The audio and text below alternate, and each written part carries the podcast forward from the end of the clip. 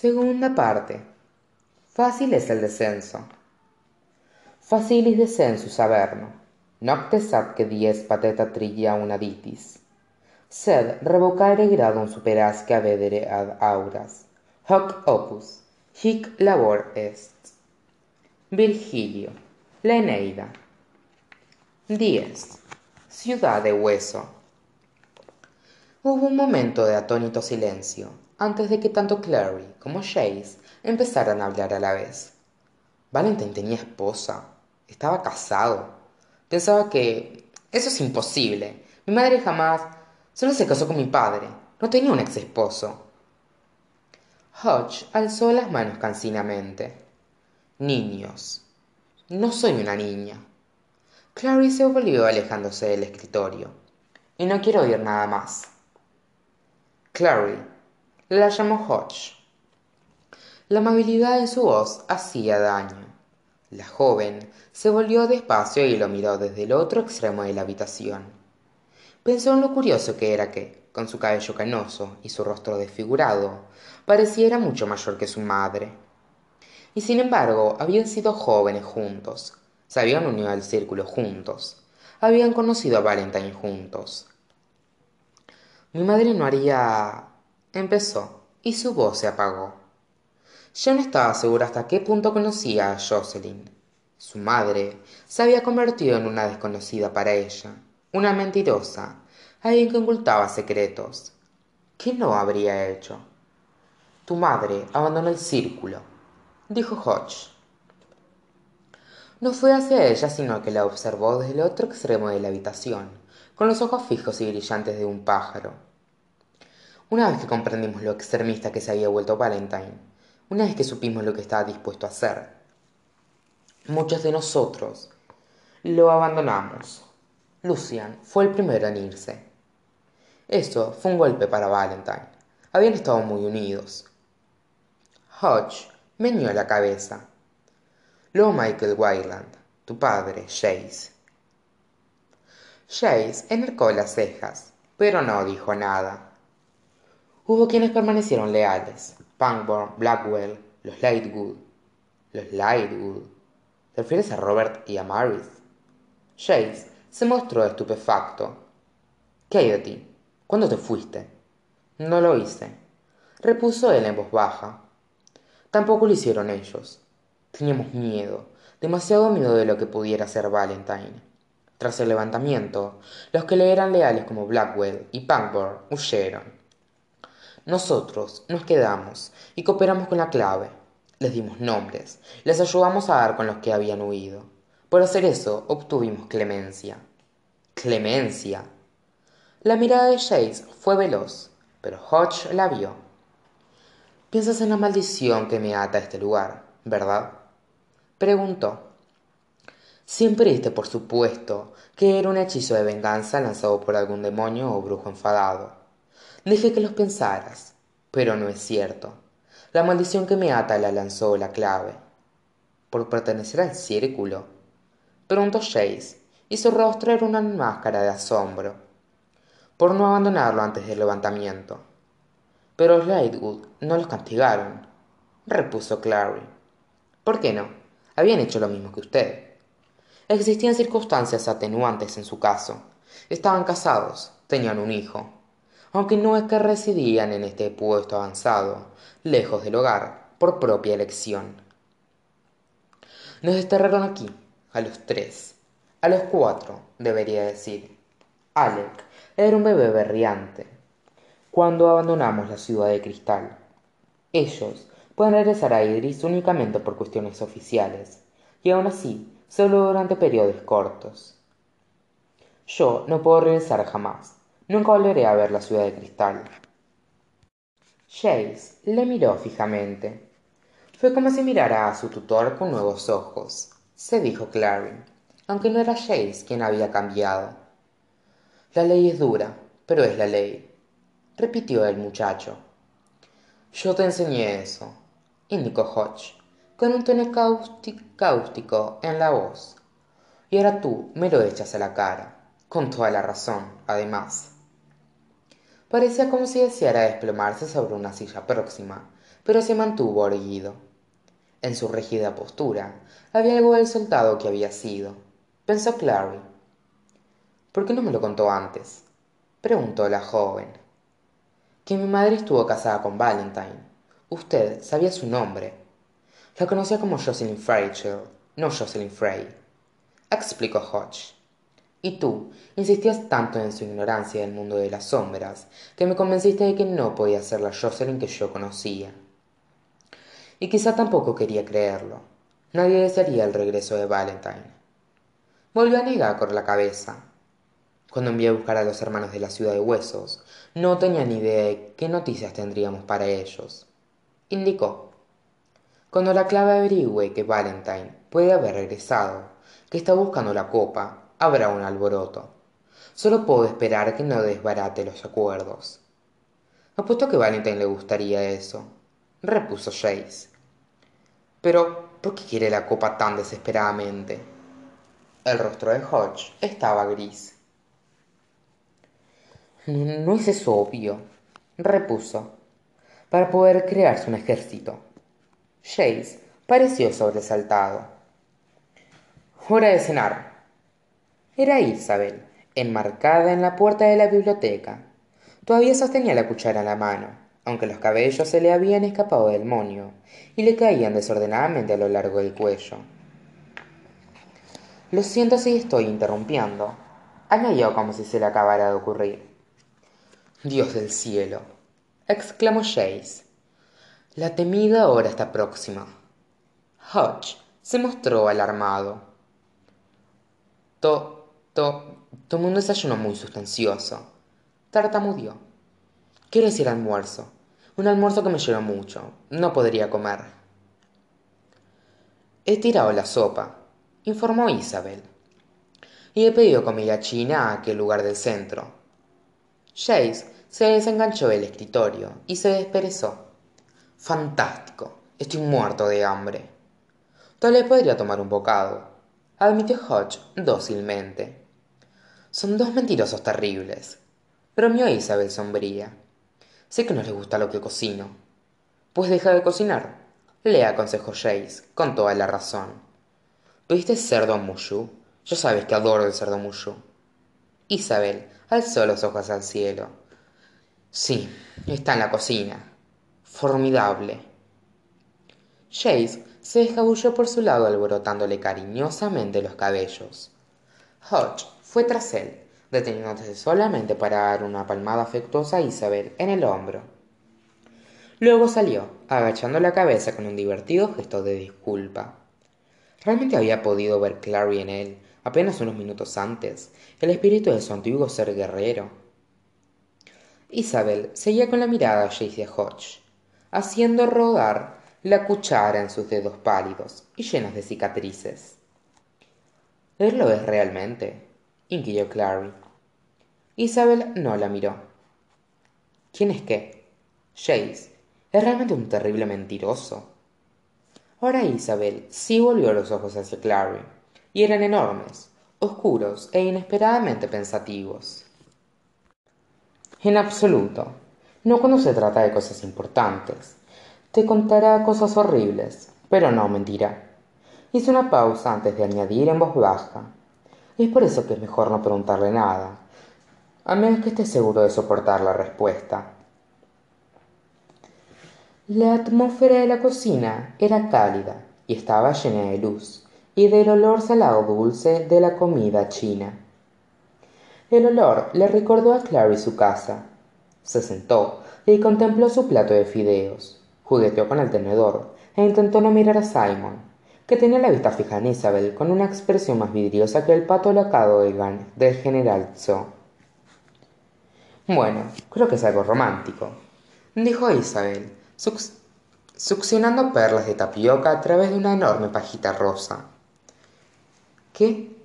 preguntó Simon, poniéndose alerta al instante. Todo ese asunto sobre que la madre de Clary estaba casada con Valentine, contestó Isabel.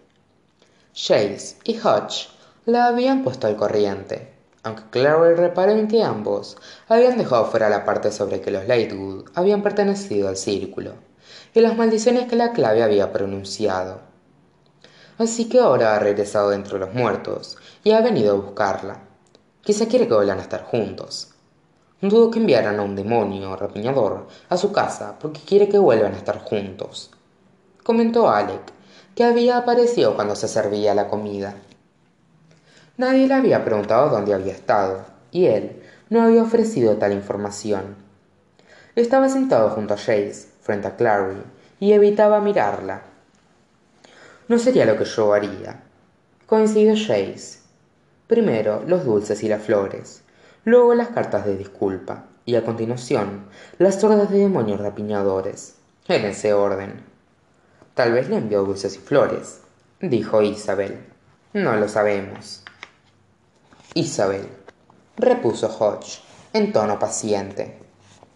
Se trata del hombre que hizo caer tal destrucción sobre Idris como no se había visto nunca, que puso los cazadores de sombras contra los subterráneos e hizo que por las calles de Idris corriera la sangre. Resulta más bien, más bien excitante, arguyó Isabel, toda esa maldad. Simon intentó parecer amenazador, pero se dio por vencido al ver que Clary la miraba fijamente. De todos modos, ¿por qué desea tanto Valentine esta copa? ¿Y por qué cree que la madre de Clary la tiene? Preguntó. Usted dijo que era para poder crear un ejército, contestó Clary, volviendo la cabeza hacia Hodge. ¿Quiere decir que es porque puede. Puede usar la copa para crear más cazadores de sombras? Sí, de modo que Valentine simplemente podría acercarse a cualquier tipo de la calle y convertirlo en un cazador de sombras, simplemente con la copa. Simon se inclinó al frente. ¿Funcionaría conmigo? Hodge le dedicó una mirada larga y mesurada. Posiblemente, respondió. Pero lo más probable es que seas demasiado mayor. La copa funciona en niños. Un adulto no se vería afectado en absoluto por si el proceso para el proceso o moriría en el, en el acto. Un ejército infantil, dijo Isabel en voz baja. Solo durante unos pocos años, indicó Jace. Los chicos crecen rápido. No pasaría mucho tiempo antes de que fuera una fuerza a la que enfrentarse. No sé, repuso Simon. Convertir a un grupo de niños en guerreros. Oído que suceden cosas peores. No veo que sea algo de tanta importancia mantener la copa lejos de él. Dejando aparte que inevitablemente usaría este ejército para lanzar un ataque contra la clave, repuso Hodge con sequedad. El motivo de que solo se seleccionen unos pocos humanos para ser convertidos en Nephilim es que la mayoría jamás sobreviviría a la, a la transición. Se necesita una fuerza y resistencia especiales. Antes de poder ser convertidos, es necesario someterles a pruebas exhaustivas, pero Valentine jamás se molestaría en hacerlo. Usaría la copa en cualquier niño que consiguiera capturar, y se quedaría el 20% que sobreviviera para convertirlo en su ejército. Halleck miraba a Hodge con el mismo horror que Clary sufría. ¿Cómo sabes que haría eso? Porque, respondió él, cuando estaba en el círculo, ese era su plan. Dijo que era el único modo de crear la clase de fuerza que se necesita para defender nuestro mundo. Pero eso es asesinato, exclamó Isabel, que se había puesto ligeramente verde. Habla de matar niños. Dijo que habíamos hecho que el mundo fuera seguro para los humanos durante mil años, repuso Hodge, y que ahora había llegado el momento de que nos compensaran por ello. ¿Con sus hijos? Inquirió Jace con las mejillas ruborizadas. Eso va en contra de todo aquello para lo que se supone que existimos. Proteger al indefenso, salvaguardar la humanidad. Hodge apartó su plato. Valentine estaba loco, afirmó. Era brillante, pero demente. No le importaba nada que no fuera matar a demonios y subterráneos, nada que no fuera hacer que el mundo fuese puro habría sacrificado a su propio hijo por la causa, y no era capaz de comprender que alguien no lo hiciera. ¿Tenía un hijo? preguntó Alec. hablaba de un modo figurativo respondió hodge alargando la mano para tomar su pañuelo lo usó para secarse la frente antes de devolverlo al bolsillo la mano advirtió clary le temblaba ligeramente cuando su tierra ardió cuando su hogar fue destruido se dio por supuesto que había preferido destruir no solo a sí mismo sino también a la copa antes de ceder ambas cosas a la clave. Se encontraron sus huesos en las cenizas junto con los huesos de su esposa. Pero mi madre vivió dijo clary. Ella no murió en el fuego y tampoco por lo que parece ahora murió valentine indicó hodge. A la clave no le satisfará que le hayan engañado pero lo que es más importante querrán conseguir la copa. Y más aún querrán asegurarse de que valentine no lo hace. Me parece que lo primero que debemos hacer es hallar a la madre de clary propuso Chase encontrarla a ella y encontrar la copa.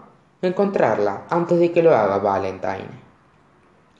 Aquello le pareció estupendo a clary pero hodge miró a Chase como si la solución propuesta hubiese sido hacer malabarismo con nitroglicerina. Absolutamente no. Entonces qué hacemos nada respondió hodge. Todo esto es mejor dejarlo a cazadores de sombras expertos y con experiencia. Yo soy experto protestó Chase. Tengo experiencia. El tono de hodge era firme casi paternal. Sé que es así pero con todo es un niño o casi uno. Chase miró a hodge con ojos entrecerrados. Sus pestañas eran largas y proyectaban sombras sobre los angulosos pómulos. En cualquier otra persona hubiera sido una mirada tímida incluso una de disculpa. Pero en Chase resultó intolerante y amenazadora. Yo no soy un niño. Hodge tiene razón dijo alec miraba a Chase y Clary pensó que debía de ser una de las pocas personas del mundo que miraban a Chase no como si sintiera miedo de él sino como si temieran por él. Valentine es peligroso. Sé que eres un buen cazador de sombras. Probablemente eres el mejor de los de tu edad pero valentine es uno de los mejores que ha existido. Hizo falta una gigantesca batalla para derrotarle. Y no se quedó tumbado exactamente concluyó isabel examinando los dientes de su tenedor. Pero nosotros estamos aquí insistió Chase nosotros estamos aquí y debido a los acuerdos no hay nadie más. Si no hacemos algo vamos a hacer algo repuso hodge. Enviaré la clave un mensaje esta noche. Podrían tener un cuerpo de Nephilim aquí mañana si quisieran. Ellos se ocuparán de esto. Tú has hecho más que suficiente Chase se aquietó pero sus ojos siguieron reluciendo. No me gusta. No tiene que gustarte replicó alec. Simplemente tienes que callarte y no hacer ninguna estupidez. Pero qué pasa con mi madre exigió clary. No puede esperar a que algún representante de la clave aparezca. Valentine la tiene en estos momentos. Pangborn y blackwell lo dijeron. Él podría estar no fue capaz de pronunciar la palabra tortura. Pero clary sabía que no era la única en pensarlo. De repente nadie en la mesa fue capaz de mirarla a los ojos. Excepto simon. Haciéndole daño dijo éste finalizando su frase. Pero clary también dijeron que estaba inconsciente y que valentine no estaba contento con eso. Parece que está esperando que despierte yo permanecería inconsciente si fuera ella rezongó isabel pero eso podría suceder en cualquier momento replicó clary haciendo caso omiso de isabel pensaba que la clave tenía el, el compromiso de proteger a la gente ¿No debería haber cazadores de sombras aquí en este momento? ¿No deberían estar ya buscándola? Eso sería más fácil. Espetó a Alec. Si tuviéramos alguna ligera idea de dónde buscar. Pero la tenemos, afirmó Chase. ¿La tienes? Clary lo miró, sobresaltada y ansiosa. ¿Dónde? Aquí. Jay se inclinó y le acercó los dedos a la sien, con tanta suavidad que un rubor invadió el rostro de la muchacha. Todo lo que necesitamos saber está encerrado en tu cabeza, bajo esos lindos rulos. Clary alzó la mano para tocar sus cabellos en actitud protectora. No creo que. Entonces, ¿qué vas a hacer? inquirió Simon, con brusquedad. ¿Abrirle la cabeza con un cuchillo? Los ojos de Jace centellearon, pero respondió con calma. En absoluto. Los hermanos silenciosos pueden ayudarle a recuperar sus recuerdos. Procedies a los hermanos silenciosos, protestó Isabel. No los odio, respondió él con sencillez. Me dan miedo, no es la misma cosa. Creí que me dijiste que eran bibliotecarios, dijo Clary. Son bibliotecarios. Simon lanzó un silbido. Esos deben matar si uno se atrasa en el pago de las cuotas. Los hermanos silenciosos son archiveros, pero eso no es todo lo que son interrumpió Hodge en un tono que parecía indicar que se le acababa la paciencia. Para poder fortalecer sus mentes, han elegido asumir alguna de las runas, runas más poderosas jamás creadas. El poder de esas runas es tan grande que su uso. Cayó, y Clary oyó la voz de Alec en su mente, diciendo: Se mutilan. Bueno, de forma y retuerce su forma física no son guerreros en el mismo sentido en que otros cazadores de sombras son guerreros. Sus poderes son poderes de la mente, no del cuerpo. ¿Leen la mente? Preguntó Clary con un hilo de voz.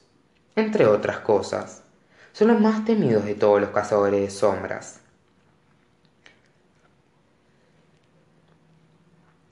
No sé, indicó Simon. No me suena tan terrible.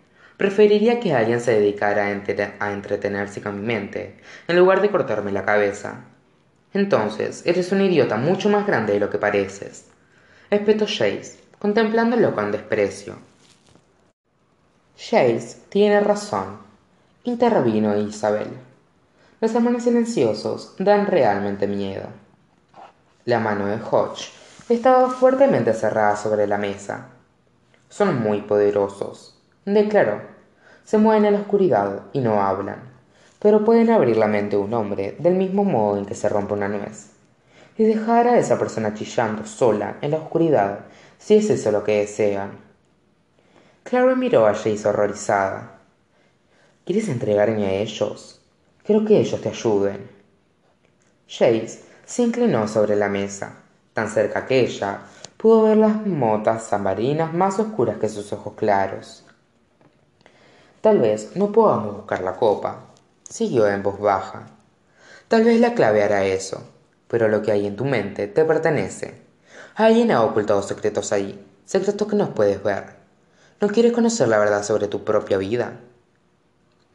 No quiero a otra persona metida en mi cabeza, contestó ella con voz débil. Sabía que él tenía razón, pero la idea de entregarse a seres que incluso los cazadores de sombras consideraban escalofriantes le lava la sangre. Iré contigo, se ofreció Jace. Me quedaré mientras lo hacen. Ya es suficiente. Simon se había levantado de la mesa, rojo de rabia. Déjala en paz. Alec echó una rápida mirada a Simon como si acabara de advertir su presencia, mientras se apartaba los despeinados cabellos negros de los ojos con los dedos y pestañeaba. ¿Qué haces? ¿Qué haces todavía aquí, mundano? Simon hizo como si no existiera. He dicho que le dejes en paz. Jace le echó una mirada, una lenta mirada dulcemente ponzoñosa. Alec tiene razón, dijo. El instituto tiene el deber de dar refugio a cazadores de sombras, no a sus amigos mundanos, en especial cuando estos han dejado de ser bienvenidos. Isabel se puso de pie y agarró a Simon por el brazo. Yo lo acompañaré afuera. Por un momento pareció como si Simon fuera a resistirse, pero captó la mirada de Clary desde el otro lado de la mesa, negando levemente con la cabeza, y se calmó. Con la cabeza alta, dijo que Isabel lo condujera fuera de la habitación. Clary se puso de pie. Estoy cansada, anunció. Quiero irme a dormir. Apenas comiste, protestó Jace. Ella apartó la mano que él alargaba. No tengo hambre. En el pasillo hacía más fresco que, en la cocina. Clary se apoyó en la pared, tirando de la camiseta, que se le pegaba el sudor frío del pecho. Pasillo adelante pudo ver cómo la sombra se engullía en las figuras de Isabel y Simon, que se alejaban. ¿Cómo se había convertido Simon en responsabilidad de Isabel en lugar de suya? Si había una casa que estaba aprendiendo de todo aquello, era lo fácil que resultaba perder lo que uno había creído que tenía para siempre. La habitación era toda dorada y blanca, con paredes altas que brillaban como esmalte y un techo muy arriba, transparente y reluciente como diamantes. Clary llevaba puesto un vestido de terciopelo verde y verde y sostenía un abanico dorado en la mano. Los cabellos, retorcidos en un nudo que derramaba rizos, hacían que sintiera la cabeza extrañamente pesada cada vez que le giraba, que la giraba para mirar a su espalda. ¿Ves a alguien más interesante que yo? preguntó Simon. En el sueño, Simon era, misteriosamente, un bailarín experto que la conducía a través de la multitud, como si fuera una hoja atrapada en la corriente de un río. Iba vestido de negro, como un cazador de sombras, y eso le favorecía mucho. Cabello oscuro, piel ligeramente tostada, dientes blancos. Es atractivo, pensó Clary, con repentina sorpresa. No hay nadie más interesante, respondió ella. Es simplemente este lugar. Nunca he visto nada igual. Volvió la cabeza otra vez cuando pasaron ante una fuente de champán. Una enorme bandeja de plata en cuyo centro había una sirena con una jarra, vertiendo el líquido espumoso por encima de su espalda desnuda. La gente llenaba sus copas en la fuente, riendo y conversando. La sirena movió la cabeza cuando Clary pasó y sonrió. La sonrisa mostró unos dientes blancos, tan afilados como los de un vampiro. Bienvenida a la ciudad de cristal, dijo una voz que no era la de Simon. Clary descubrió que Simon había desaparecido y que ahora bailaba con Jace, que había vestido de blanco, con una camisa de algodón. Podía ver las marcas negras a través de él. Llevaba una cadena de bronce alrededor de la garganta, y su cabello y ojos parecían más dorados que nunca. Pensó lo mucho que le gustaría pintar su retrato con la opaca pintura dorada que a veces se veía en los iconos rusos. ¿Dónde está Simon? preguntó mientras volvían a girar alrededor de la fuente de champán. Clary vio a Isabel allí, con Alec, ambos vestidos de azul cobalto. Iban tomados de la mano, como Hansel y Gretel en el bosque. Este lugar es para los vivos, dijo Jace. Sus manos eran frías sobre las de ella, y fue consciente de ellas de un modo en que no lo había sido con las de Simon. Le miró entrecerrando los ojos. ¿Qué quieres decir? Él se inclinó muy cerca, sintió sus labios sobre la oreja. No estaban nada fríos. Despierta, Clary, murmuró. Despierta, despierta. Se sentó en la cama de golpe, jadeante, con el cabello pegado al cuello por un sudor frío. Le sujetaba las muñecas con fuerza. Intentó soltarse, entonces comprendió que la sujetaba. Jace. Sí. Estaba sentado en el borde de la cama. ¿Cómo había llegado ella a una cama? Despeinado y medio despierto, con los cabellos de recién levantado y ojos soñolientos. Suéltame. Lo siento. Los dedos de él resbalaron de las muñecas de Clary. Quisiste pegarme cuando pronuncié tu nombre. Estoy un poco nerviosa, supongo. Miró a su alrededor. Estaba en un pequeño dormitorio amueblado con una madera oscura. Por la tenue luz que penetraba por la ventana entreabierta, imaginó que amanecía, o que acababa de hacerlo. Su mochila estaba apoyada en una pared. ¿Cómo llegué aquí? No recuerdo. Te encontré dormida en el pasillo. Jace parecía divertido. Hodge me ayudó a meterte en la cama. Pensó que estarías más cómoda en un cuarto de invitados que en la enfermería. No recuerdo nada. Se pasó los dedos por el cabello, apartándose unos rulos de los ojos. ¿Qué hora es, de todos modos? Las cinco. ¿De la mañana? Lo miró iracunda. Será mejor que tengas una buena razón para despertarme. ¿Por qué? ¿Tenías un sueño agradable?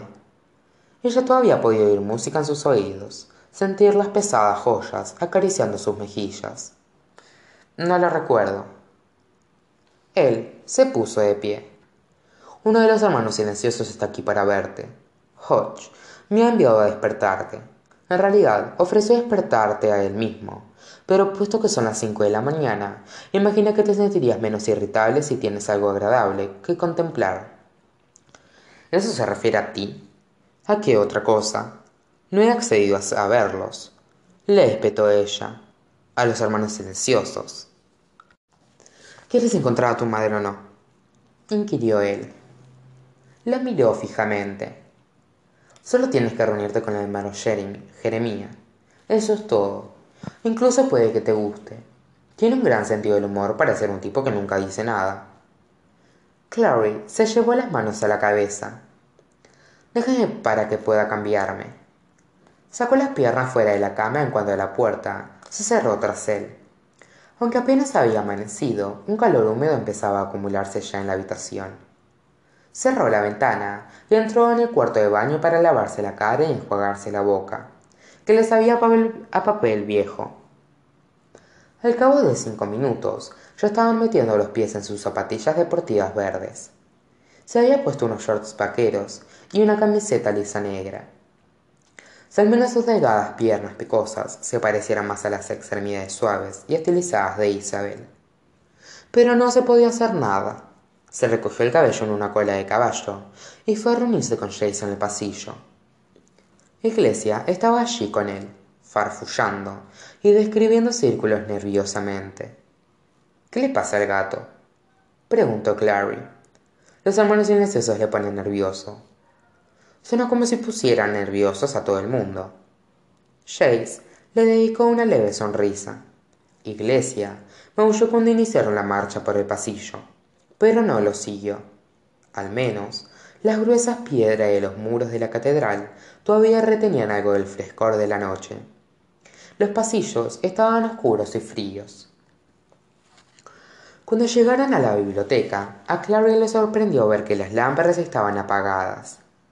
La habitación estaba iluminada únicamente por la luz lechosa, que se filtraba a través de las altas ventanas situadas en el techo abovedado.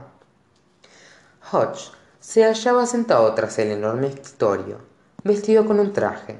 Los cabellos canosos le brillaban plateados por la luz del amanecer. Por un instante, Clary creyó que estaba sola en la habitación, que Jace le había gastado una broma. Entonces vio que una figura salía de la penumbra y comprendió que lo que había creído que era un trozo de sombra más oscura era, en realidad, un hombre. Un hombre alto con una gruesa túnica que le cubría desde el cuello a los pies. La capucha estaba alzada, ocultando su rostro. La túnica misma era el color del pergamino, y los intrincados diseños rúnicos a lo largo del dobladillo y las mangas parecían haber sido pintadas allí con sangre que empezaba a secarse. A Clary se le erizó el vello de los brazos y el cuello. Este, presentó Hodge, es el hermano Jeremía de la ciudad silenciosa. El hombre avanzó hacia ellos, el grueso manto arremolinándose mientras se movía, y Clary comprendió que era lo que había en él que resultaba extraño. No hacía el menor ruido al andar, no se oía ni la, ni la más leve pisada. Incluso la capa, que debería haber susurrado, se movía silenciosa. Se preguntó si no era un fantasma.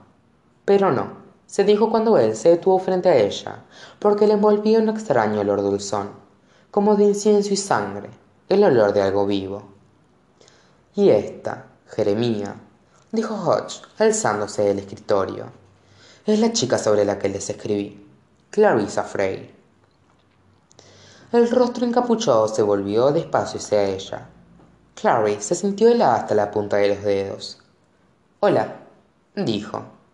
No hubo respuesta. Decidí que tenías razón, Jace, dijo Hodge.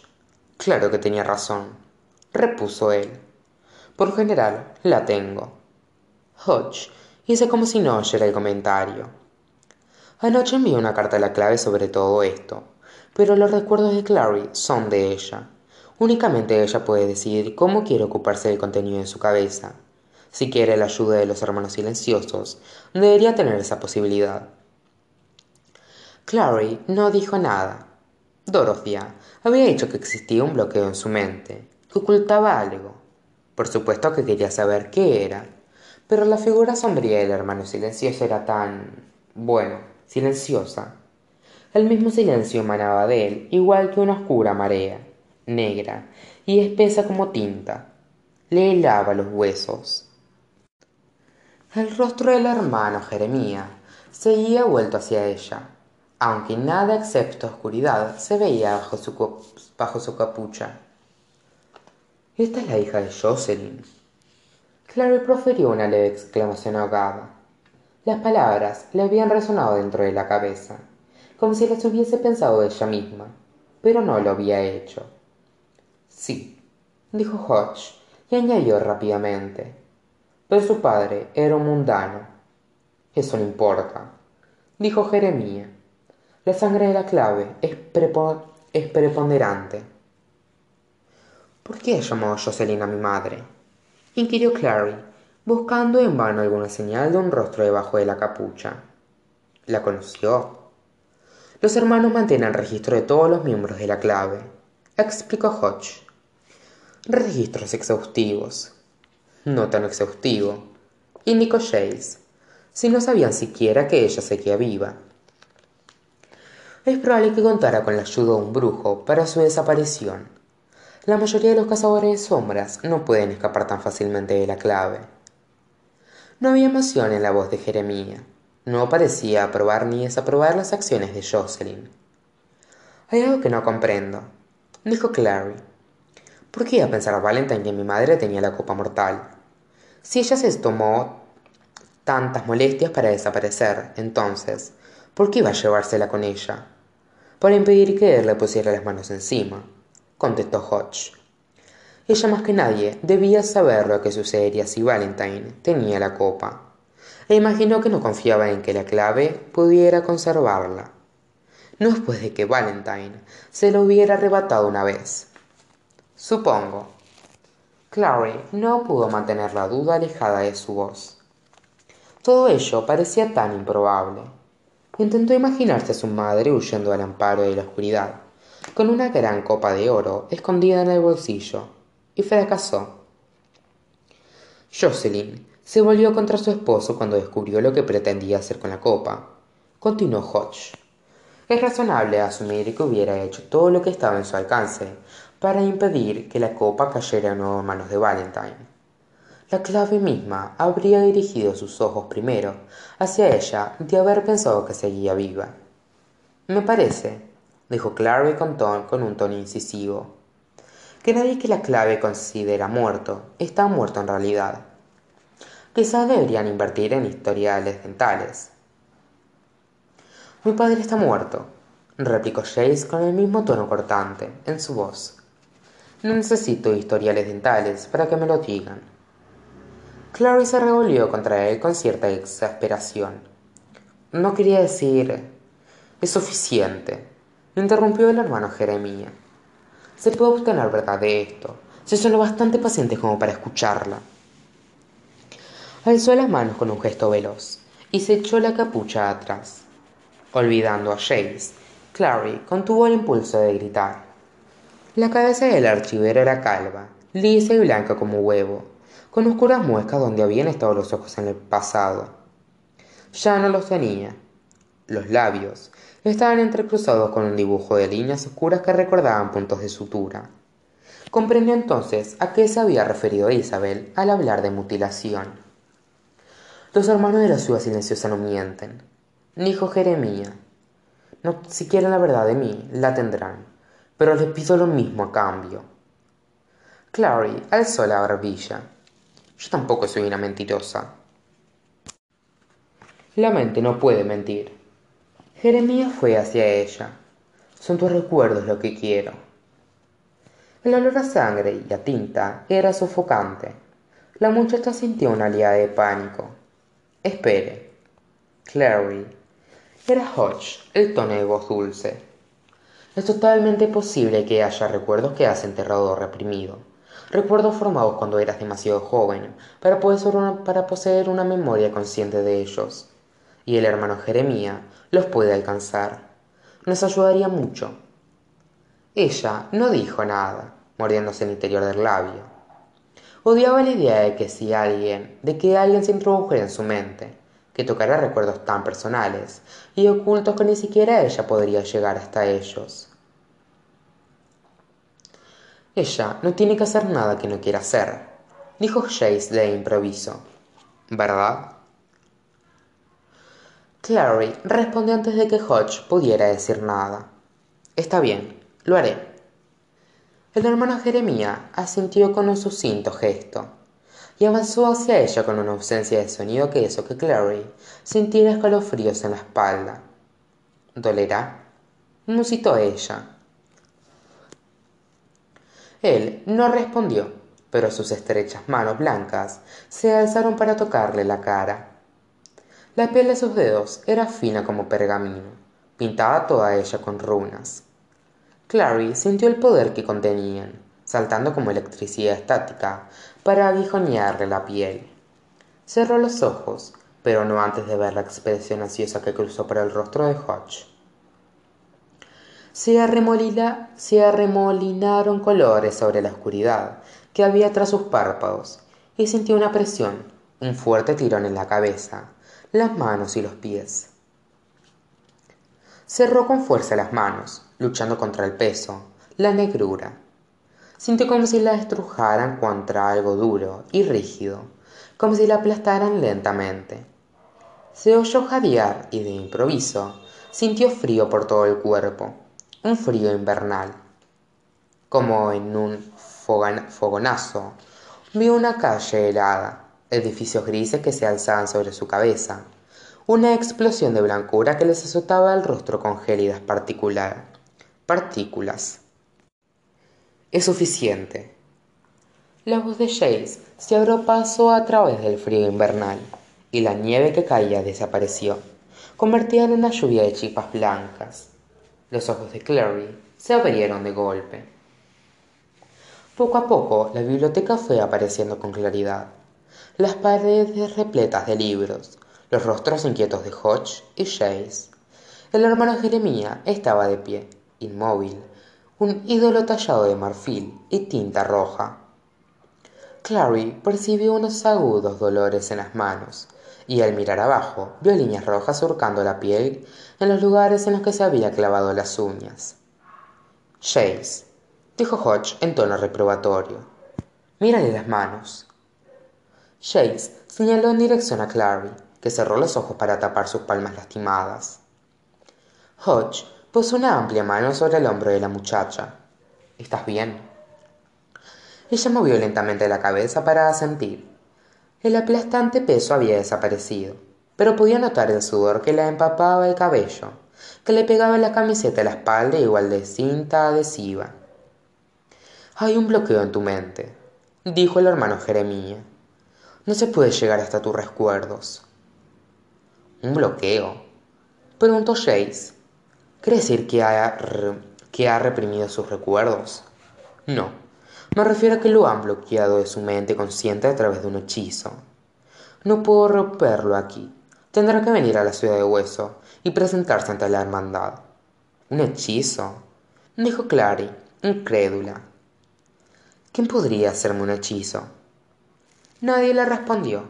Jace miró a su tutor. Este estaba sorprendentemente pálido, teniendo en cuenta que, que aquello había sido idea suya. Hodge, ella no debería tener que ir si no... no pasa nada. Clary inspiró profundamente. Le venían las palmas allí, donde se había herido con las uñas, y quería desesperadamente tumbarse en algún lugar oscuro y descansar. Iré, quiero saber la verdad, quiero saber qué hay en mi cabeza. Jace asintió una sola vez. Estupendo. Entonces, iré contigo. Abandonar el instituto fue como introducirse en un bolso de lona húmedo y caliente. La humedad presionaba con fuerza sobre la ciudad, convirtiendo el aire en un caldo mugriento. No entiendo por qué tenemos que irnos separados del hermano Jeremía, refunfuñó Clary. Estaban de pie en la esquina frente al instituto. Las calles estaban desiertas a, a excepción de un camión de la basura que circulaba pesadamente. Es que la vergüenza que lo vean con cazadores de sombras o algo así. La hermandad son cazadores de sombras, indicó Jace. De algún modo, el joven conseguía parecer fresco, a pesar del calor. Clary sintió ganas de abofetearlo por ello. Supongo que fue a buscar su coche, dijo ella con sarcasmo. Jace sonrió burlón. Algo parecido. La muchacha sacudió negativamente la cabeza. Me sentiría mucho mejor si Hodge hubiese venido con nosotros. Vaya, ¿no soy protección suficiente para ti? No es protección lo que necesito justo ahora, es alguien que me ayude a pensar. Recordando repentinamente, se llevó una mano a la boca. Ah, Simon. No, soy Jace, repuso éste pacientemente. Simon es esa pequeña comadreja con el horrible corte de pelo y un pésimo sentido de la moda. Vamos, cállate, replicó ella, pero fue más algo automático que sentido. Tenía la intención de telefonearla antes de irme a acostar, saber si había llegado bien a casa. Veniendo la cabeza, Jace contempló los cielos como si estuvieran a punto de abrirse y revelar los secretos del universo. Con todo lo que está sucediendo, ¿te preocupas por cara de comadreja? No lo llames así, no se parece a una comadreja. Puede que tengas razón, repuso él. He conocido a una o dos comadrejas atractivas en mis tiempos. Se parece más a una rata. Él no sé. Probablemente esté en casa tirando un charco. Tirado en un charco de su propia baba. Cuando Isabel se canse de él, tendrás que recoger los pedazos. ¿Es probable que Isabel se canse de él? Preguntó Clary. Ya se lo meditó. Sí, contestó. Clary se preguntó si tal vez Isabel no sería más lista de lo que Jace pensaba. Quizá comprendería el tipo tan alucinante que era Simon lo divertido, lo listo, lo estupendo que era. A lo mejor empezarían a salir. La idea la llenó de, indescriptible horror. Absorta en sus pensamientos, tardó varios instantes en advertir que Jace le había estado diciendo algo. Cuando lo miró pestañeando, vio que una sonrisa maliciosa se extendía por su rostro. ¿Qué? preguntó de mala gana. Ojalá dejaras de intentar desesperadamente entrar en mi atención, de este modo, dijo él. Se ha vuelto embarazoso. El sarcasmo es el último refugio de los que tienen la imaginación en bancarrota, le respondió ella. No puedo evitarlo. Uso mi afilado ingenio para ocultar mi dolor interior. Tu dolor no tardará en ser exterior si no sales del tráfico. ¿Quieres que te atropelle un taxi? No seas ridícula, respondió él. Jamás conseguiríamos un taxi con tanta facilidad en este vecindario. Como si lo hubiera oído, un alargado coche negro con ventanas tintadas se acercó a la acera con un retumbo sordo y se detuvo frente a Jace con el motor ronroneando.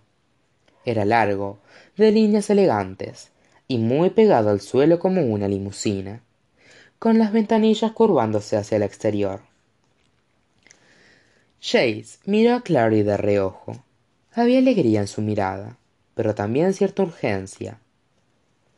Ella volvió a echar una ojeada al coche, dejando que su mirada se relajara, dejando que la fuerza de lo que era real perforara el velo de glamour para poder ver la realidad más allá del encantamiento. Entonces, el coche adoptó el aspecto de la carroza de Cenicienta, aunque en lugar de ser rosa, dorada y azul, como huevo de pascua era negra como el terciopelo de cuero todas como el terciopelo, con las ventanillas oscuras. Las ruedas eran negras, las guarniciones de cuero todas negras. El asiento de metal negro del cochero lo ocupaba el hermano Jeremía, sosteniendo un juego de riendas negras en sus manos enguantadas. Su rostro estaba oculto bajo la capucha de la túnica color pergamino. En el otro extremo de las riendas había dos caballos negros como el humo, que escarciaban en dirección al cielo. Entra, dijo Jace. Al ver que ella seguía allí parada y boca abierta, él la tomó del brazo y la empujó a través de la portezuela abierta del carruaje, montando tras ella. El carruaje se puso en movimiento antes de que hubiera cerrado la portezuela. El joven cayó hacia atrás sobre su asiento, de lustroso tapizado afelpado, y dirigió una mirada a su compañera. Una escolta personal a la ciudad de Hueso no es algo para rechazar. No la estaba rechazando, simplemente estoy sorprendida. No esperaba. quiero decir. Pensé que era un coche. Simplemente, repuso Jace, Disfruta de este olor a carruaje nuevo. Clary puso los ojos en blanco y giró la cabeza para mirar por la ventanilla. Habría pensado que a un coche de caballos le sería difícil el tráfico de Manhattan, pero se movían hacia el centro con facilidad, avanzando sigilosamente entre taxis, autobuses y utilitarios que, que congestionaban la avenida. Frente a ellos, un taxi amarillo cambió de carril cortándoles el paso. Clary se puso tensa, preocupada por los caballos, pero entonces el carruaje dio un bandazo hacia arriba y los corceles saltaron ágilmente al techo del taxi. Ella sofocó una exclamación ahogada. El carruaje, en lugar de arrastrarse por el suelo, se alzó en el aire detrás de los caballos. Subiendo con suavidad y en silencio por encima del taxi, para descender al otro lado. Clary miró un momento hacia atrás cuando el vehículo tocó el suelo con una sacudida. Siempre pensé que los conductores de taxi no prestaban atención al tráfico, pero este es ridículo, dijo con voz débil. Solo porque ahora puedes ver a través del glamour. Jace dejó que el final de la frase flotara delicadamente en el aire. Solo puedo hacerlo cuando me concentro, dijo ella, me produce cierto dolor de cabeza. Apuesto que se debe al bloqueo que hay en tu mente. Los hermanos se, ocuparán, se ocuparán de eso. ¿Y entonces qué? Entonces verás el mundo como es, infinito. No me lances citas de Blake. La sonrisa se tornó menos seca. No pensé que fueras a reconocerlo. No me pareces a alguien que lea mucha poesía. Todo el mundo conoce esa cita debido a los The Doors. Chase la miró sin comprender. The Doors era un grupo de música. Si tú lo dices, repuso él. Supongo que no tienes mucho tiempo para disfrutar de la música, comentó Clary, pensando en Simon, para quien la música era toda la vida, dedicándote a lo que te dedicas. Él se encogió de hombros quizás algún que otro coro gimiente de condenados. Clary lo miró rápidamente para comprobar si bromeaba, pero estaba inexpresivo. Pero Cher estaba tocando el piano. Empezó, en el instituto, de modo que debes. El carruaje volvió a desascender con un, con un bandazo. Clary se sujetó al borde de su asiento y se quedó boca abierta, pasaban por el techo un autobús de la línea M1, que iba al centro de la ciudad. Desde aquella posición estratégica, podía ver los pisos superiores de los edificios que bordeaban la avenida, minuciosamente esculpidos con gárgolas y cornisas decorativas. No hacía más que pasar el rato, respondió Jace, sin mirarla. Mi padre insistió en que aprendiera a tocar un instrumento. Suena estricto, tu padre. En absoluto. El tono del muchacho era cortante. Me mimaba. Me lo enseñó todo. El manejo de las armas, demonología, tradiciones arcanas, lenguas antiguas. Me daba cualquier cosa que deseara. caballos, armas, libros, incluso un halcón de caza. Pero armas y libros no son precisamente lo que muchos niños quieren por Navidad, pensó Clary mientras el carruaje volvía a caer al asfalto con un ruido sordo. ¿Por qué no mencionaste a Hodge que conocías a los hombres con los que hablaba Luke? ¿Y qué eran los que mataron a tu padre? Chase bajó los ojos. Los ojos. Clary le siguió la mirada hasta las manos. Eran delgadas y cuidadas, las manos de un artista, no de un guerrero. El anillo que ella había advertido antes centelleó en su dedo. Clary pensó que debería haber algo de femenino en un muchacho que llevara un anillo, pero no era así. El anillo mismo era sólido y confeccionado en plata oscura, con un dibujo de estrellas alrededor. Tenía grabada la letra e, W. Porque si lo hiciera, respondió él, sabría que quiero matar a Valentine yo mismo, y jamás me dejaría intentarlo. ¿Te refieres a que quieres matarlo para vengarte? Para hacer justicia, repuso Jace. Jamás supe quién mató a mi padre. Ahora lo sé. Esta es mi oportunidad de, corregirlo. Clary no veía cómo matar a una persona podía corregir la muerte de otra, pero tuve la sensación de que no iba a servir de nada decirlo. Pero tú sabías quién lo mató, dijo. Fueron esos dos hombres. Dijiste. Chase no la miraba, así que Clary dejó que su voz se apagara.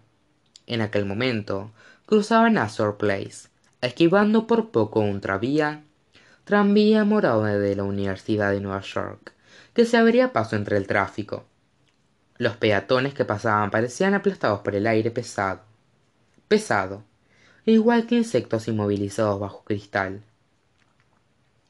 Algunos grupos de chicos sin techo estaban apelotonados alrededor de la base de una enorme estatua, con carteles de cartón donde pedían dinero apoyados frente a ellos. Clary vio a una muchacha aproximadamente su edad, con la cabeza perfectamente afeitada, recostada contra un muchacho de piel morena con rastas, y el rostro adornado con una docena de piercings. El muchacho giró la cabeza al pasar el carruaje como si pudiera verlo y ella distinguió el destello de sus ojos. Uno estaba nublado, como si careciera de pupila. Tiene diez años, dijo Chase. Clary volvió la cabeza para mirarlo. No mostraba ninguna emoción. Siempre parecía palidecer cuando hablaba de su padre. Vivíamos en una mansión, en el campo. Mi padre siempre dijo que era más seguro que estar lejos de la gente, los oí venir por el camino que llevaba a la casa, y fui a decírselo. Me dijo que me escondiera, así que me escondí bajo la escalera. Vi a esos hombres entrar. Llevaban a otros en ellos, con ellos, no a hombres, repudiados.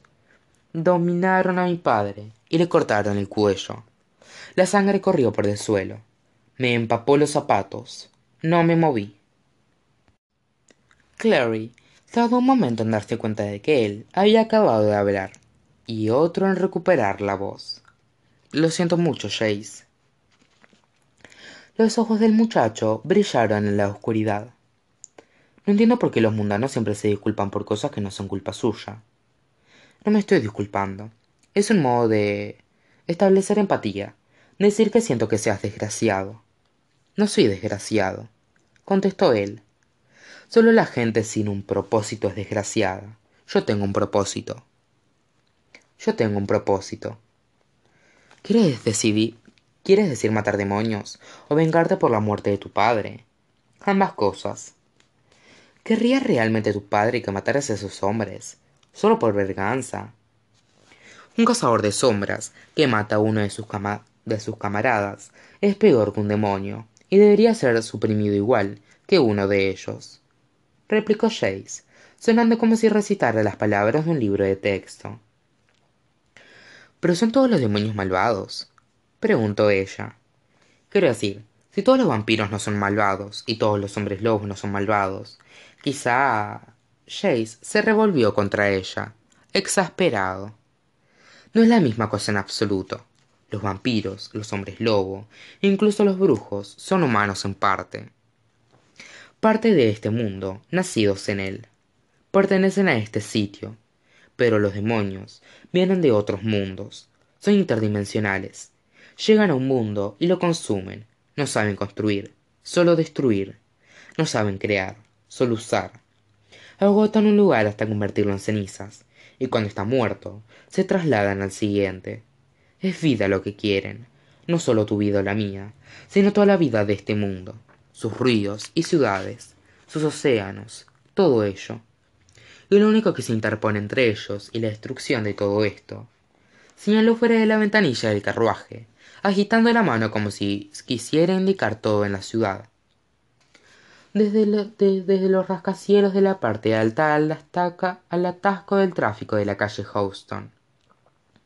Son los Nephilim. Ah, dijo Clary, pues no parecía que hubiera mucho más que decir. ¿Cuántos otros mundos existen? Nadie lo sabe. Cientos, miles, tal vez. ¿Y son todos mundos muertos? Agotados. Sintió que el estómago le daba un vuelco, aunque podría haber sido la sacudida de cuando pasaron por encima de un mini color morado, dando una vuelta de campana. Y eso parece tan triste. No he dicho eso.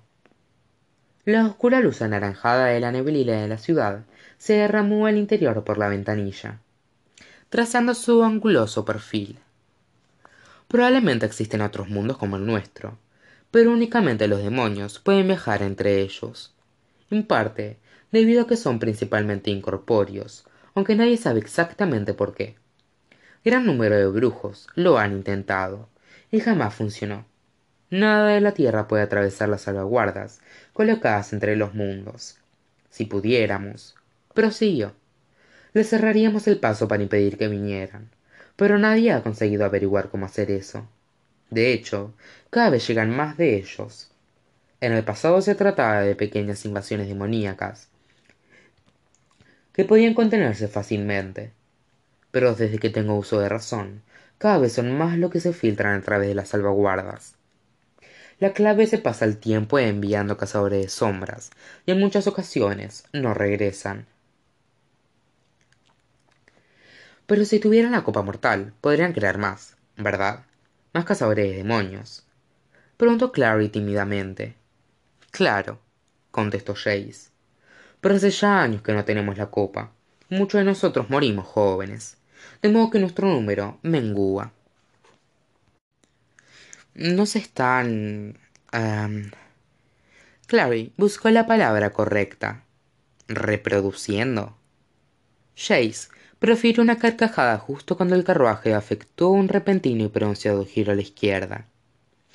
El muchacho se sujetó bien, pero Clary se vio arrojada contra él. Este la agarró y la apartó con suavidad, pero con firmeza. La joven sintió la presión fría del anillo de plata como una esquierla de hielo contra su piel sudorosa. Por supuesto, repuso el burlón. Nos encanta reproducirnos. Es una de nuestras diversiones favoritas. Clary se apartó de él, con el rostro ardiendo en la oscuridad, y giró la cabeza para mirar por la ventanilla. Corría en dirección a, un, a una gruesa reja de hierro forjado, emparrada de oscuras enredaderas. Hemos llegado, anunció Jace mientras el suave rodar de ruedas sobre asfalto se convertía en el traqueteo de los adoquines. Clary vislumbró palabras sobre un arco cuando pasaron bajo él. Cementerio Marble de la ciudad de Nueva York pero dejaron de, entre, de enterrar a gente en Manhattan hace un siglo. ¿No es cierto? Preguntó. Avanzaban por un estrecho callejón con elevadas paredes de piedra a ambos lados. La ciudad de Hueso ha estado aquí más tiempo que eso. El carruaje se detuvo en seco con un bandazo. Clary dio un brinco cuando Jace alargó el brazo, pero éste se limitaba a extenderlo por delante de ella para abrir la portezuela en su lado. El brazo estaba levemente musculado y recubierto de vello dorado, fino como polen. Uno no tiene elección, ¿verdad? inquirió ella. En lo de ser cazador de sombras, no puedes entenderte de ello. No, respondió él. La portezuela se abrió de par en par y dejó entrar una ráfaga de aire bochornoso. El vehículo se había detenido sobre una amplia plaza de césped, rodeada de paredes de mármol cubiertas de musgo. Pero si tuviera elección, esto seguiría siendo lo que elegiría. ¿Por qué? Él enarcó una ceja, lo que hizo que Clary se sintiera instantáneamente celosa. Siempre había deseado poder hacer aquello. ¿Por qué? contestó él. Es para lo que sirvo. Saltó fuera del carruaje. Clary se deslizó hasta el borde de su asiento, balanceando las piernas. Había una buena distancia hasta los adoquines. Saltó. El impacto le dejó los pies doloridos, pero no cayó. Se volvió en redondo, triunfal, y se encontró con Jace que la observaba. Te habría ayudado a bajar, dijo éste. No pasa nada, respondió ella, pestañeando. No tenías por qué. El joven echó un vistazo detrás de él. El hermano Jeremía descendía de su puesto tras los caballos con una silenciosa caída de túnica. No proyectaba ninguna sombra sobre la hierba tostada por el sol. Vengan, dijo. Se alejó majestuosamente del carruaje y las reconfortantes luces de la segunda avenida, yendo hacia el centro oscuro del jardín. Estaba claro que esperaba que lo siguieran. La hierba estaba seca y crujía bajo los pies. Las paredes de mármol a ambos lados eran lisas y nacaradas. Había nombres grabados en la piedra de las paredes, nombres y fechas. Clary tardó un momento en comprender que se, que se de indicadores de sepulturas. Un escalofrío le recorrió la espalda. ¿Dónde estaban los cuerpos? En las paredes, enterrados de pie como si los hubiesen esperado en vida. Emparedado en vida. Había olvidado mirar por donde iba, y cuando chocó contra algo inconfundiblemente vivo, soltó un sonoro grito. Era Jace.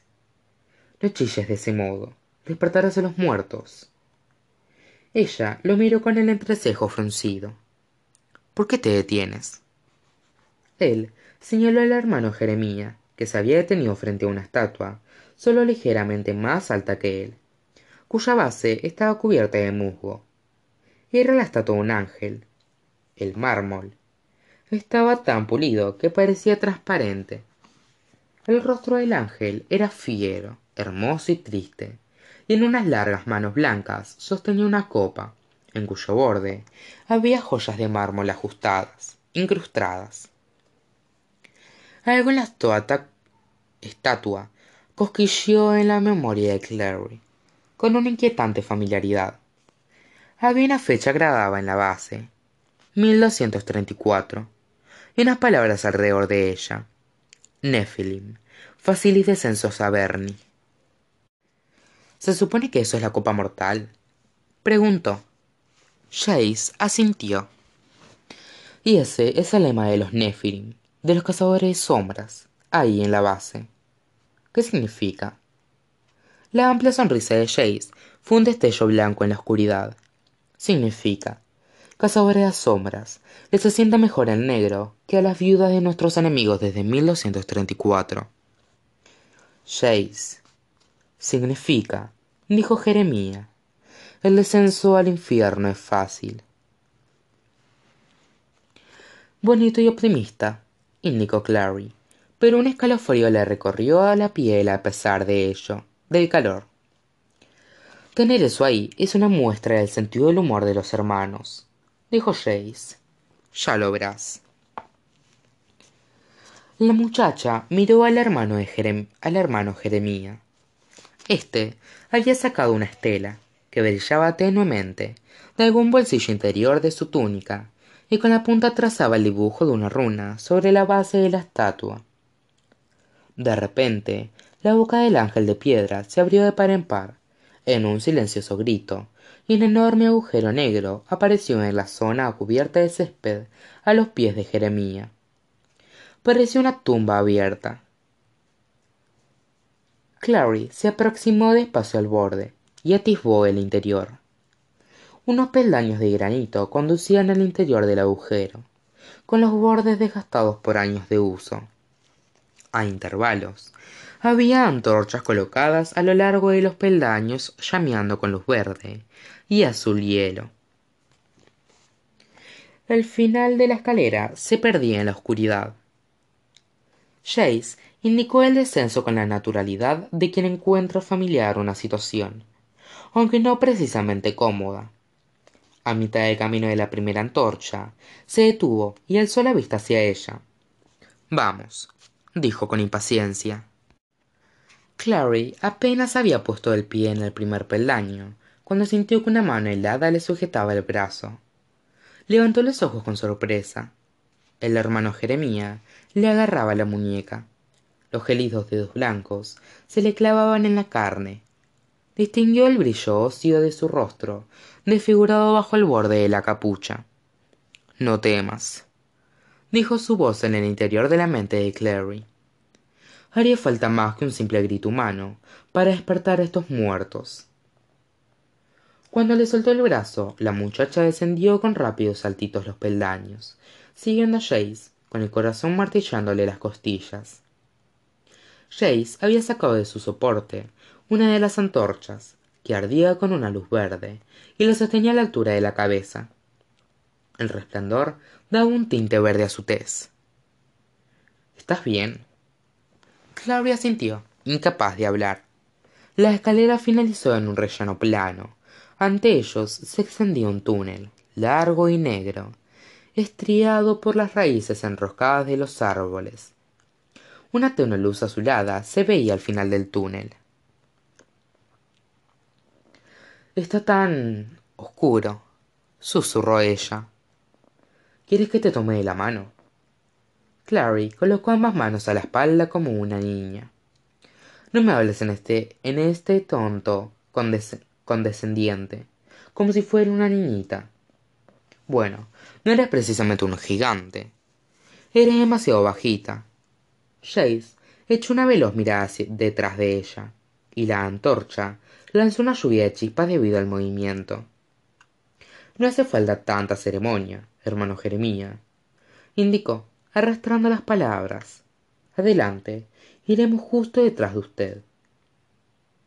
Clary dio un brinco. Todavía no estaba acostumbrada a las silenciosas ideas y venías del archivero. El hombre se movió sin hacer ruido del lugar donde había estado de pie tras ella, y se encaminó al interior del túnel. Al cabo de un momento, ella le siguió, apartando un lado la mano tendida de Jace al pasar.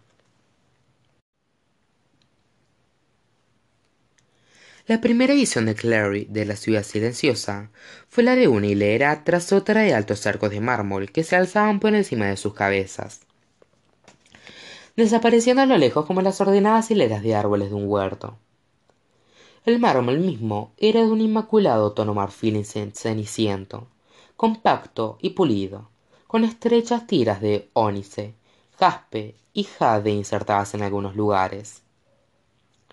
A medida que se alejaban del túnel y avanzaban hacia el bosque de arcos, Clary vio grabadas en, la, en el suelo las mismas runas que a veces decoraban la piel de Jace con dibujos de líneas, volutas y espirales. Cuando los tres pasaron a través del primer arco, algo grande y blanco surgió a la izquierda de la joven, como un iceberg frente a la, frente a la proa del Titanic.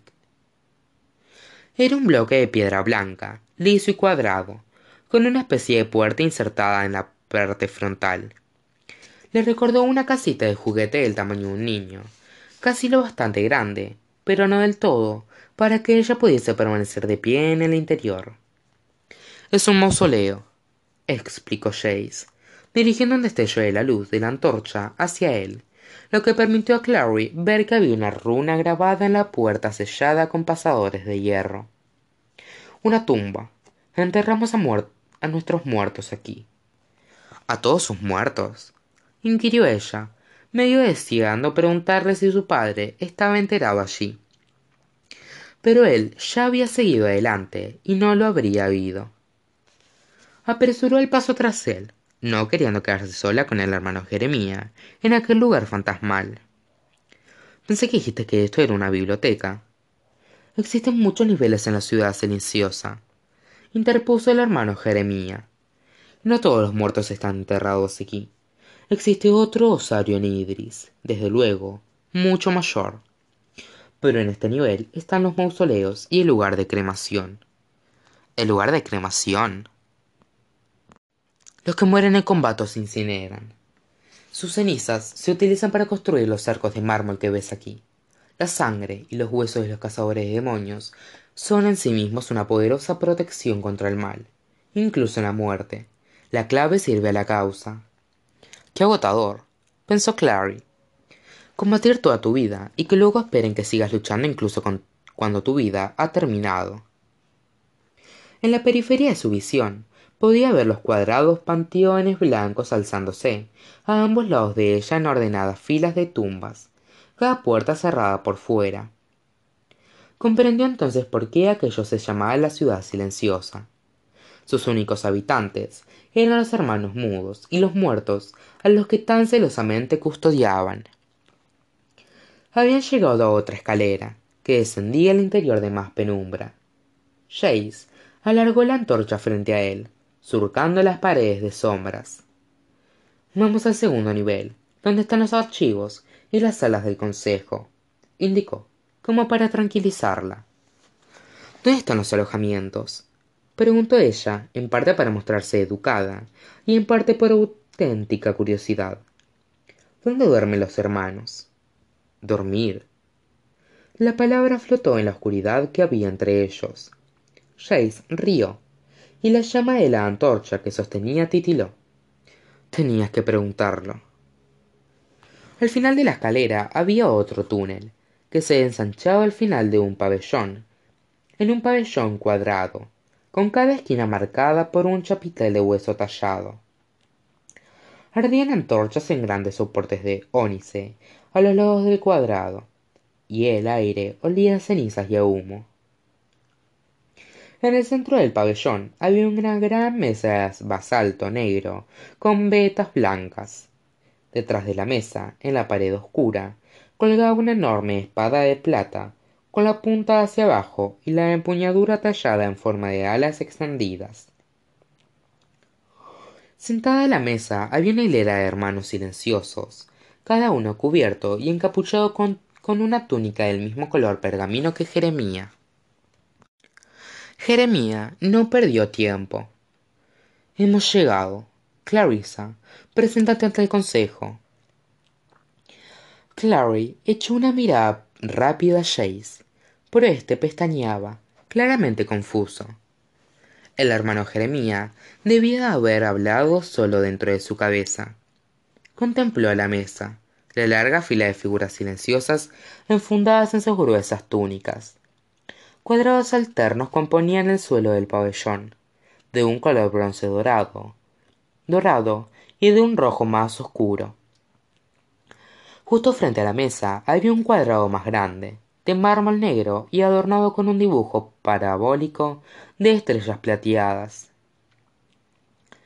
Clary fue a colocarse en el centro del cuadrado negro, como si se pusiera ante un pelotón de fusilamiento.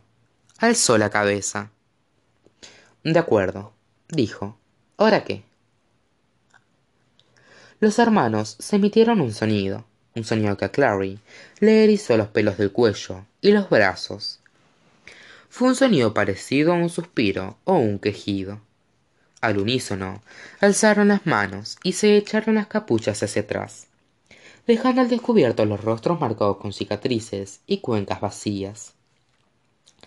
Aunque había visto ya el rostro descubierto del hermano Jeremía, a Clary se le erizó un nudo en el estómago, se le hizo un nudo en el estómago. Era como mirar una hilera de esqueletos, como uno de aquellos grabados medievales, en los que los muertos andaban, hablaban y danzaban sobre los cuerpos amontonados de los vivos. Sus bocas cosidas parecían sonreírle, burlonas. El consejo te da la bienvenida, Clarissa Frey.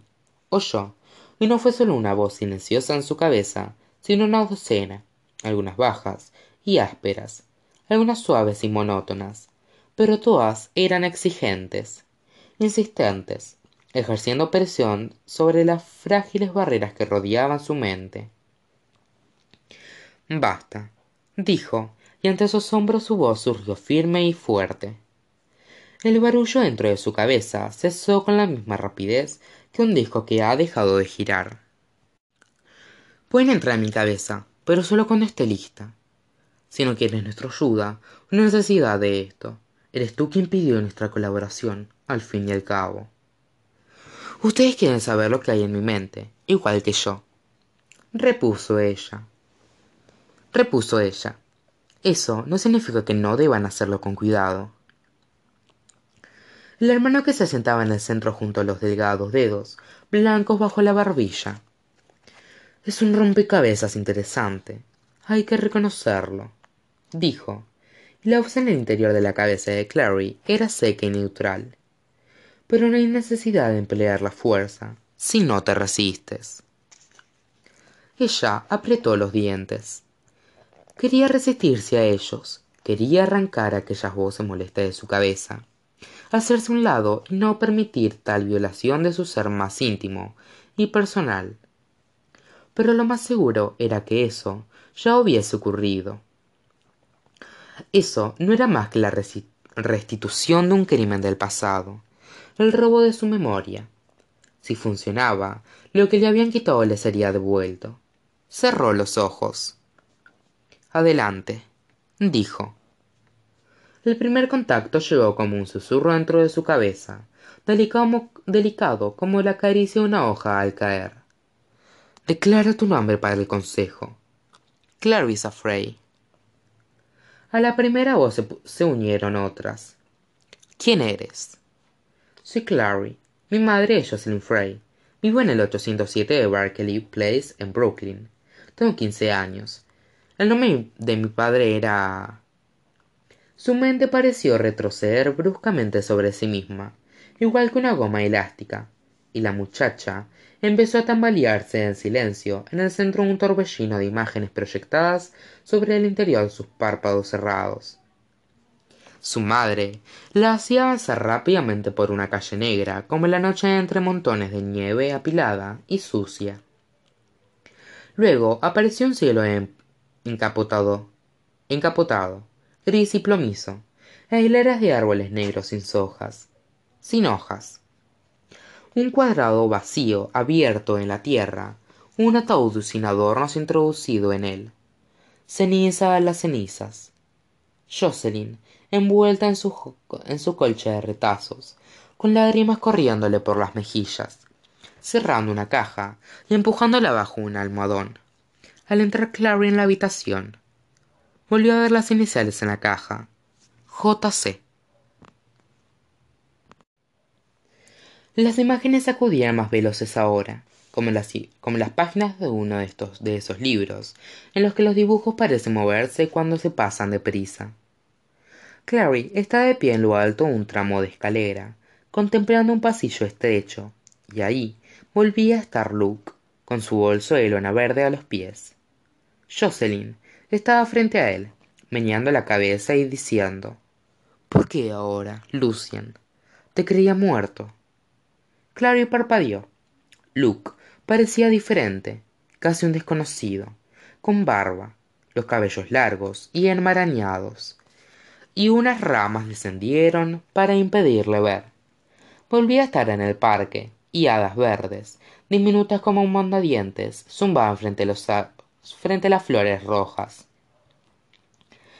Alargó la mano para cortar una con deleite, y su madre la alzó en brazos con un grito de terror. Luego volvía a ser invierno en la calle oscura. Y avanzaban presurosas, acurrucadas bajo un paraguas. Jocelyn, medio empujando y medio arrastrando a Clary entre los imponentes terraplenes de nieve. Una entrada de granito se irguió surgiendo del manto blanco que caía. Había palabras esculpidas sobre la puerta. El magnífico. Entonces se encontró en el interior de una entrada que olía hierro y nieve derritiéndose. Tenía los dedos ateridos de frío. una mano bajo su barbilla la guió para que alzara los ojos y vio una hilera de palabras garabateadas en la pared dos palabras atrajeron su atención grabándose al fuego en sus ojos. Magnus Bane. un dolor repentino le sacudió el brazo derecho. Chilló mientras las imágenes se desvanecían y giró en redondo hacia arriba aflorándolas a la superficie de la conciencia como un submarinista abriéndose paso a través de una ola. Algo frío le presionaba la mejilla abrió los ojos con esfuerzo y vio estrellas plateadas. Pestañeó dos veces antes de comprender que yacía en el suelo de mármol con las rodillas dobladas a la altura del pecho. Cuando se movió un dolor ardiente le recorrió el brazo. Se incorporó con cautela. La piel que cubría el codo izquierdo estaba desgarrada y sangrada. Sin duda había aterrizado sobre él al caer. Había sangre en su camisa miró a su alrededor desorientada y vio a Jace mirándola sin moverse pero con una expresión tensa en la boca. Magnus Bane. las palabras significaban algo pero qué de que pudiera hacer la pregunta en voz alta el hermano jeremía la interrumpió. El bloqueo en el interior de tu cabeza es más fuerte de lo que habíamos previsto dijo solo puede anularlo sin peligro. Aquel que lo puso ahí si te lo quitáramos si lo quitáramos nosotros te mataríamos. Clary se puso de pie apresuradamente acunando el brazo lastimado. Pero no sé quién lo puso ahí. Si lo supiera no hubiese venido. La respuesta a eso está tejida en el entramado de tus pensamientos dijo el hermano jeremía lo viste escrito en tu sueño magnus Bane. pero eso ni siquiera es un nombre. Es suficiente. El hermano jeremía se puso de pie como si aquello fuese una señal. El resto de los hermanos se alzó con él inclinaron la cabeza en dirección a Jace en un gesto de silencioso saludo. Antes de desfilar por entre las columnas y desaparecer solo el hermano jeremía permaneció contemplando impasible cómo Jace se aproximaba presuroso a Clary. Está bien tu brazo. Déjame ver. Pidió agarrando la muñeca de la joven. Uy está perfectamente. No hagas eso. Lo empeoras dijo ella intentando desasirse. Ha sangrado sobre las estrellas parlantes repuso él. Clary miró y vio que tenía razón había una mancha de sangre sobre el mármol blanco y plata. Apuesto que existe una ley en alguna parte sobre eso siguió él. El muchacho le movió el brazo con más delicadeza de la que ella le creía capaz. Sujetó el labio inferior entre los dientes y silbó. Ella echó una ojeada y vio que una capa de sangre le cubría el antebrazo desde el codo a la muñeca. Sentía punzadas en el brazo estaba agarrotado y dolorido. Es ahora cuando empiezas a romper tiras de tela de tu camiseta para vendarme la herida bromeó odiaba la visión de la sangre en especial la suya. Si lo que quieres es que me arranque la ropa deberías habérmelo pedido. Introdujo la mano en el bolsillo y sacó su estela. Habría sido mucho menos doloroso. Recordando el escozor que había sentido cuando la estela le había tocado la muñeca clary se preparó pero todo lo que sintió mientras el refulgente instrumento se deslizaba ligeramente sobre la herida fue un leve calor. Ya está anunció él irguiéndose. Clary flexionó el brazo maravillada aunque la sangre seguía allí. La herida había desaparecido igual que el dolor y el agarrotamiento y la próxima vez que planees hacerte daño para atraer mi atención solo recuerda que una charla dulce hace maravillas. Clary notó que la boca se le crispaba en una sonrisa. Lo tendré en cuenta respondió y mientras él se alejaba añadió y gracias él se metió la estela en el bolsillo posterior sin volverse para mirarla pero a ella le pareció ver cierta satisfacción en la posición de sus hombros. Hermano jeremía dijo él frotándose las manos ha estado muy callado desde este tiempo. Sin duda tendrá algunas ideas que le gustaría compartir. Se me ha encomendado conduciros fuera de la ciudad silenciosa y eso es todo contestó el archivero. Clary se preguntó si se lo imaginaba ella o si no había un ligero tono agraviado en su voz. Podríamos ir hasta la salida de nuestros mismos.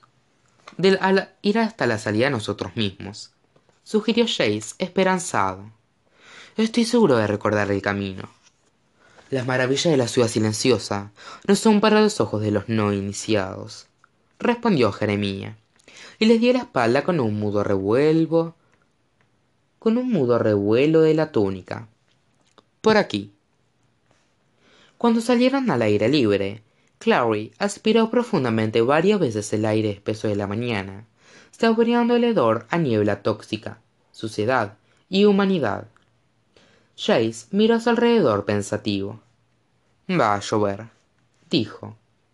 Tenía razón se dijo clary alzando los ojos hacia el cielo gris oscuro. Tomaremos un carruaje de vuelta al instituto Chase miró al hermano jeremía inmóvil como una estatua y luego al carruaje que se alzaba como una sombra negra en la arcada que conducía a la calle. Luego sonrió oreja a oreja. Ni hablar declaró. Odio esas cosas. Vayamos a tomar un taxi